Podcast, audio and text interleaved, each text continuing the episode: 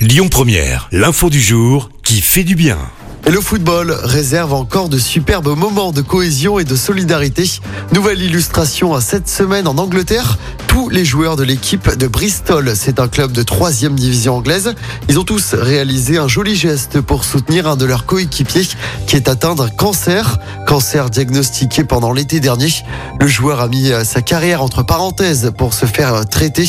Afin de lui montrer leur soutien, tous ses coéquipiers se sont fait raser la tête lundi. Même chose pour l'entraîneur et le staff. Des photos ont été publiées sur les réseaux. Une cagnotte a également récolté plus de 35 000 livres sterling pour l'aider dans son combat contre cette maladie. Écoutez votre radio Lyon Première en direct sur l'application Lyon Première, lyonpremière.fr et bien sûr à Lyon sur 90.2 FM et en DAB+. Lyon Première